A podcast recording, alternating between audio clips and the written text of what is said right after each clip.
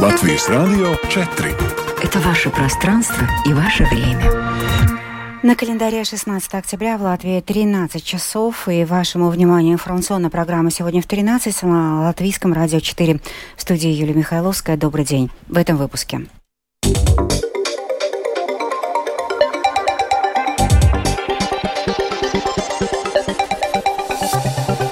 Среди жертв атаки террористической организации «Хамас» в Израиле 7 октября стала женщина с двойным израильско-латвийским гражданством. Закрыли КПП на латвийско-российской границе в ПДЦ и Вентуле. Людей из закрытого пункта пропуска Вентуля автобусом доставят в Гребнево.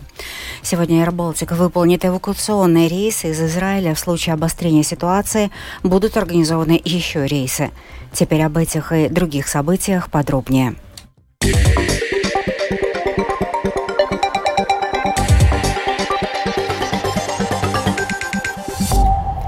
Полуночи 16 октября агентство гражданской авиации ввело ограничения на использование воздушного пространства вблизи латвийско-белорусской границы. Ограничения распространяются на участок от Лаудере у границы с Россией до Мэйдуми у границы с Литвой, куда входят такие населенные пункты, как Дагда, Краслова и часть Даугавпилса. Подробнее о введенных ограничениях нам рассказал представитель агентства гражданской авиации Айвис Винцевс. Агентство гражданской авиации на основании запроса национальных вооруженных сил вводит обширные ограничения на использование воздушного пространства вблизи латвийско-белорусской границы. Ограничения будут в силе с 16 октября до конца этого года. Это означает, что в это время запрещено использование и дронов без предварительного согласования. Ограничения вводятся, чтобы обеспечить безопасное использование воздушного пространства пространства, учитывая планируемое увеличение полетов как пилотируемой авиации, так и дронов.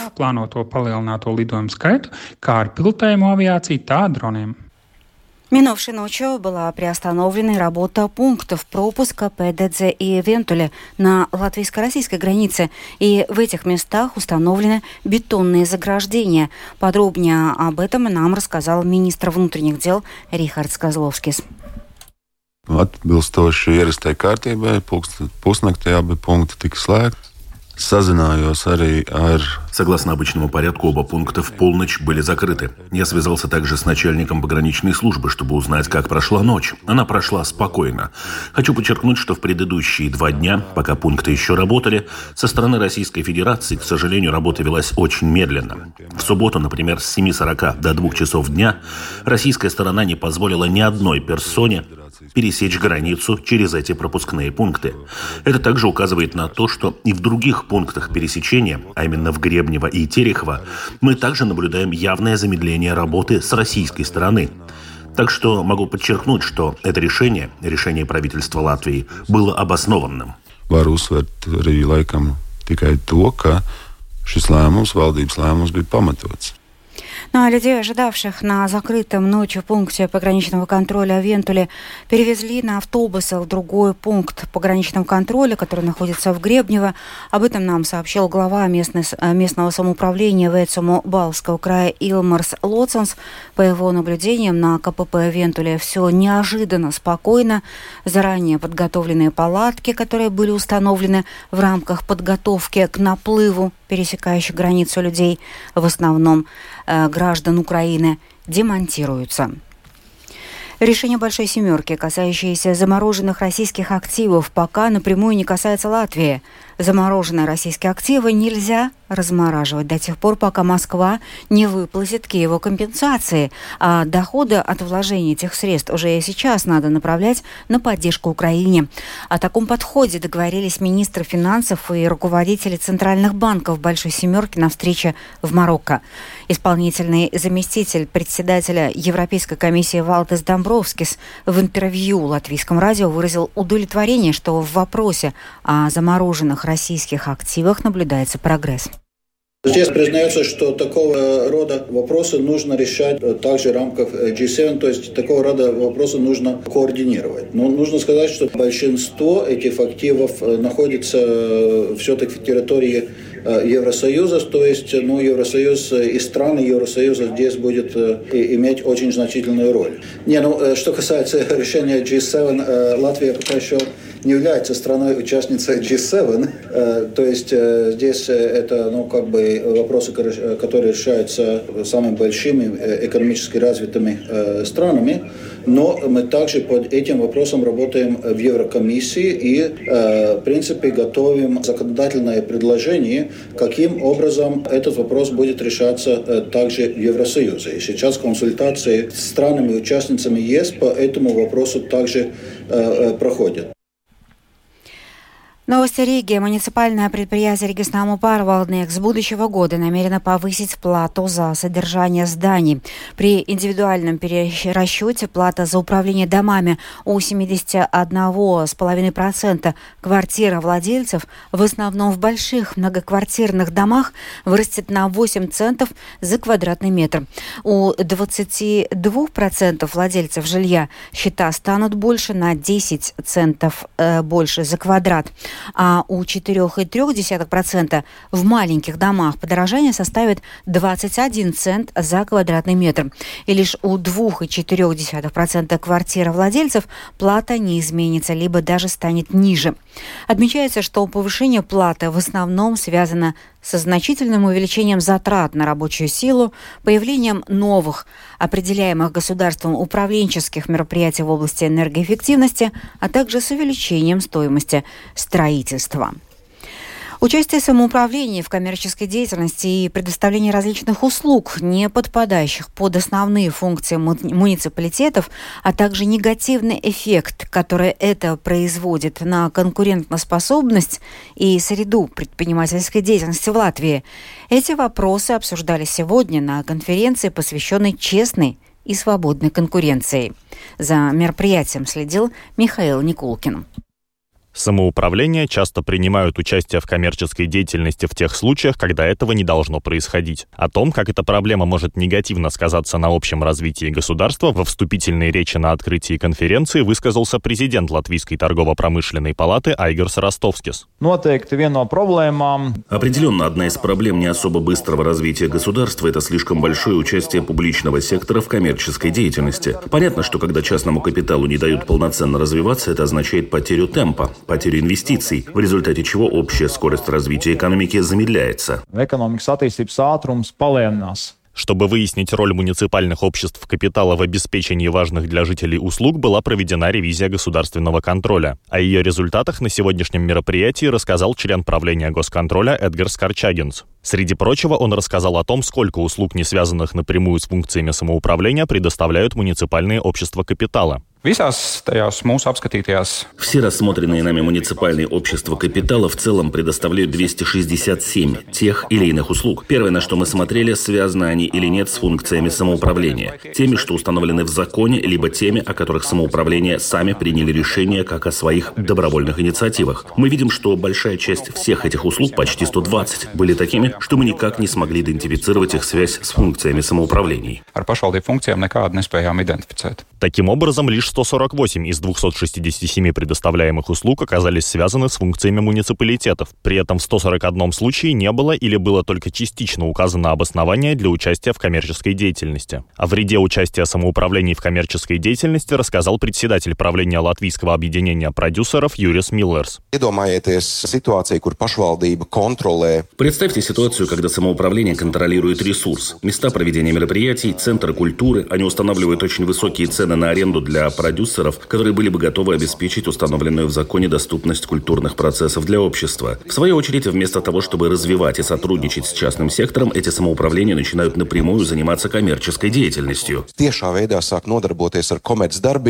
Все участники дискуссии выразили надежду, что в будущем будут разработаны правовые нормы и механизмы, как снижать уровень необоснованного участия самоуправлений в обществах капитала. Как возможные решения упоминались и разного рода санкции, которые можно было бы применять в случае нежелания самоуправлений идти навстречу в этих вопросах. Михаил Никулкин, служба новостей Латвийского радио. В Лебо идет строительство первой в новейшей истории Латвии современной тюрьмы. Через два года она должна начать работу – Здесь, в цивилизованных, хоть и аскетических условиях, можно будет содержать 1200 заключенных. В конце прошлой недели в фундамент административного здания тюрьмы была забетонирована капсула с посланием будущим поколениям.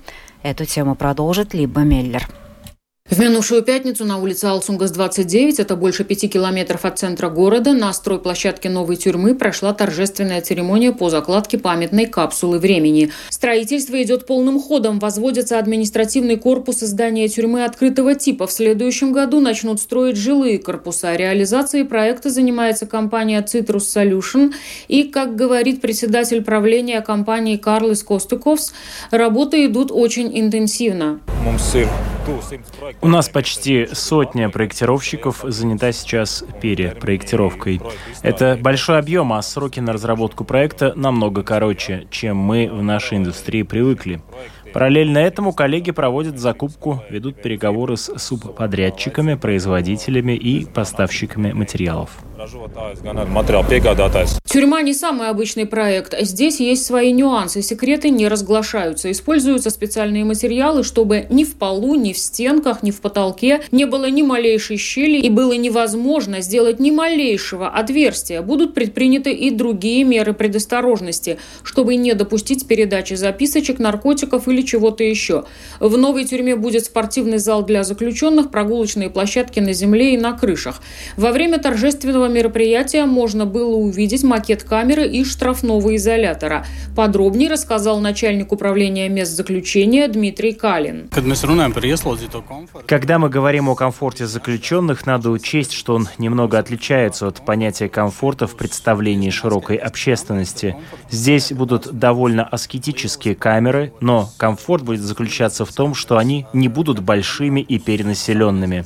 Это будут двухместные камеры, в каждой из них будет санитарный узел с душем, так что можно будет в любое время пользоваться им без ограничений. А сейчас в тюрьмах дважды в неделю разрешено посещать душ, и сотрудники тюрьмы ведут и душ и обратно. Такого рода комфорт предполагается. Бассейна, конечно, не будет. Сейчас в Латвии 9 мест заключения, и 6 из них построены больше сотни лет назад. В основном они строились не как тюрьмы, а были переоборудованы под эти нужды. То есть все они морально и физически давно устарели. Для того, чтобы разместить в цивилизованных условиях всех заключенных Латвии, одной новой тюрьмы мало. Продолжит министр юстиции Инесса Либиня Эгнере. Это вопрос финансовых ресурсов, потому что построить безопасную тюрьму это, конечно, стоит больших денег. Мы сейчас строим эту тюрьму, мы знаем, что нам необходимо еще минимум одна, но это вопрос ближайшего будущего. Не смогу сейчас назвать год, но, конечно, Латвия и все нынешние тюрьмы со временем надо превратить в подобные новые тюрьмы, и мы это обязательно сделаем. Сейчас в Волыне строится новый учебный центр для сотрудников, потому что и сотрудников мы ждем мотивированных и новых для этой тюрьмы, знающих психологию, социальную работу.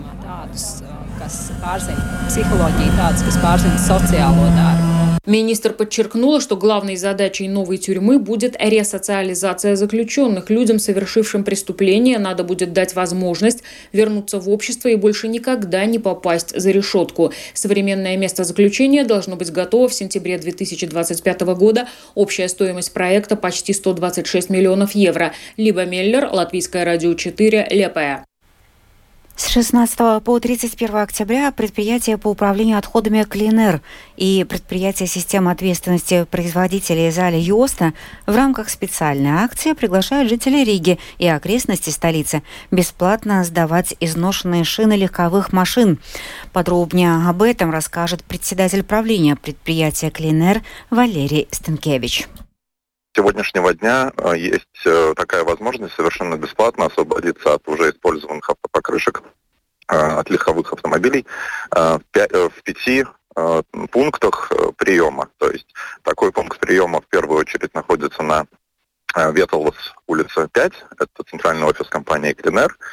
Также в Пардовгове на улице Спилос, в Гаргалском крае, Ропорском крае и э, в Стопенях, где у нас пункт приема и обмена строительными отходами на Бривняку 11.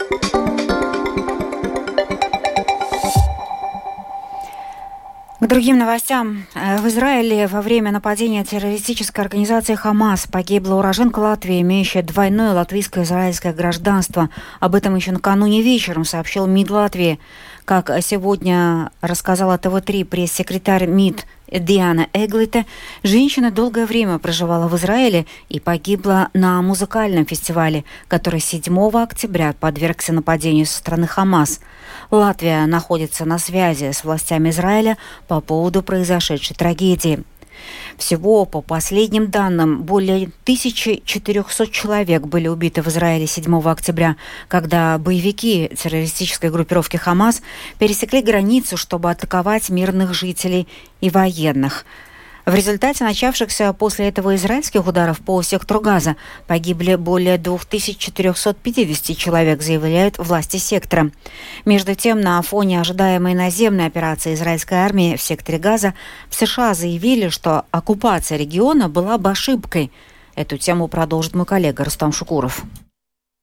Министерство иностранных дел Израиля в воскресенье обновило данные об иностранных гражданах, которые погибли в результате атаки Хамас на Израиль. По обновленным данным, Хамас в ходе своей террористической вылазки убил 148 граждан других государств, помимо Израиля. Больше всего среди убитых и пропавших без вести граждан США. По данным МИД Израиля, 19 обладателей американского паспорта были убиты и 20 числятся пропавшими без вести. Госдепартамент США в воскресенье объявил, что 7 октября погибли не менее 30 граждан США, а пропавшими без вести числится 13 человек. Они, вероятно, взяты в заложники. Таиланд и Франция потеряли по 15 своих граждан, Украина и Россия по 13, Великобритания и Аргентина по 8. Всего жертвами Хамас стали граждане 30 стран, в том числе и Латвии. Между тем, из-за ситуации с захваченными группировкой Хамас заложниками израильские официальные лица ясно дали понять, что наземная операция, которую, как ожидается, будет проводить армия обороны, не будет легкой и быстрой. Израильские военные полагают, что захваченные Хамас заложники теперь могут содержаться в лабиринте подземных туннелей, которые должны быть расчищены войсками, чтобы уничтожить Хамас. Также переход операции армии обороны Израиля в фазу фактического захода на территорию Газы усложняет существенное число находящихся там мирных граждан. Ранее Израиль, готовясь к вводу армии в сектор Газа, потребовал от гражданского населения его северной части, включая сам город Газа в количестве более миллиона человек, срочно эвакуироваться на юг. Согласно оценкам израильской армии, север сектора Газа уже покинули около 500 тысяч человек. Между тем, советник президента США по нацбезопасности Джейк Салливан в эфире телеканала NBC отметил, что США призвали Израиль действовать в соответствии с законами войны и что гражданские лица должны иметь реальную возможность добраться до безопасного места. Тем временем президент США Джо Байден в интервью телеканалу CBS заявил, что израильтяне сделают все, что в их силах, чтобы избежать гибели невинных мирных жителей. Байден также заявил в воскресенье, что, по его мнению, террористическая группировка Хамас должна быть ликвидирована, подчеркнув при этом необходимость разработки плана создания палестинского государства. При этом Байден отметил, что оккупация Газа Израилем была бы ошибкой. Я думаю, что это было бы большой ошибкой. Послушайте, то, что произошло в Газе, на мой взгляд, это Хамас. А экстремистские элементы Хамас не представляют весь палестинский народ. Я думаю, что это было бы ошибкой для Израиля снова оккупировать Газу. Но войти и уничтожить экстремистов Хизбаллы и Хамас является необходимым требованием. Следует отметить, что посол Израиля в ООН Гилат Эрдан, комментируя реплику президента США, заявил, что Израиль не заинтересован в оккупации Газы. Рустам Шукуров, служба новостей Латвийского радио. В завершение выпуска о погоде на вторник, 17 октября, ночью в Латвии будет небольшая облачность, местами дождь, возможен также мокрый снег, ветер западный, северо-западный 5-10 метров в секунду, на побережье порывы до 15-16 метров в секунду. И температура воздуха от 0 до плюс 5 градусов. Во многих местах побережья плюс 6, плюс 9. Днем в Латвии будет облачно местами с прояснениями, временами будет идти дождь, вечером возможно гроза, западный, юго-западный порывистый ветер, температура воздуха плюс 10, плюс 12 градусов. В Риге переменная облачность, днем небольшой дождь, ветер западный, северо-западный порывистый, температура воздуха ночью плюс 5, плюс 7, завтра днем плюс 10 градусов, медицинский тип погоды второй благоприятный. Это была программа «Сегодня в 13-16 октября». Продюсер выпуска Дмитрий Шандров провела Юлия Михайловская. Yeah.